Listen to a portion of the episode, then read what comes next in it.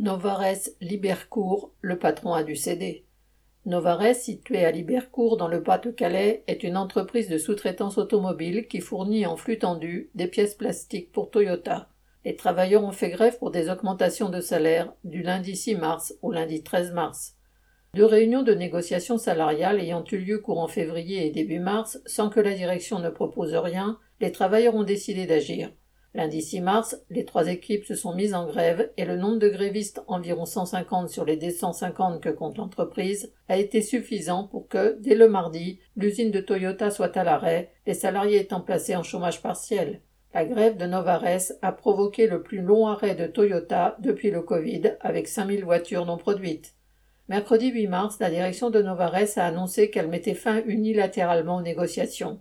Le directeur et des cadres sont venus dire que la grève mettait en danger l'avenir du site, mais les travailleurs ne se sont pas laissés intimider. Quand, après avoir essayé de les effrayer sur l'avenir de site, la direction a demandé s'il y avait des questions, personne ne lui a répondu, et il est reparti comme il était arrivé, seul.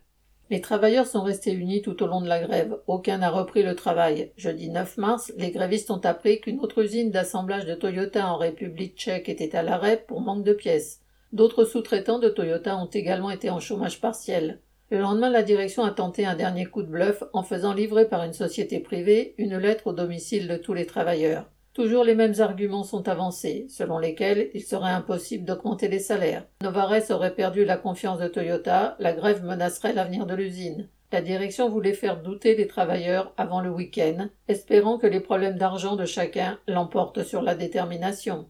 La petite équipe de six travailleurs du week-end a alors décidé de se mettre aussi en grève, redonnant du moral à tous. Lundi 13 mars, quand la direction a vu que les travailleurs étaient prêts à entamer une deuxième semaine de grève s'ils n'obtenaient pas satisfaction, elle a finalement cédé. Les travailleurs ont obtenu l'application immédiate de la nouvelle grille salariale de la branche plasturgie et 5,5% d'augmentation. Sur la base des salaires actuels, cela fait 8,24% d'augmentation, soit 120 euros net pour un salaire de 1500 euros net. Ils ont aussi obtenu deux primes de 400 euros, soit 800 euros au total, ce qui couvre les jours de grève, et une prime de transport de 2 euros net par jour, soit environ 40 euros par mois.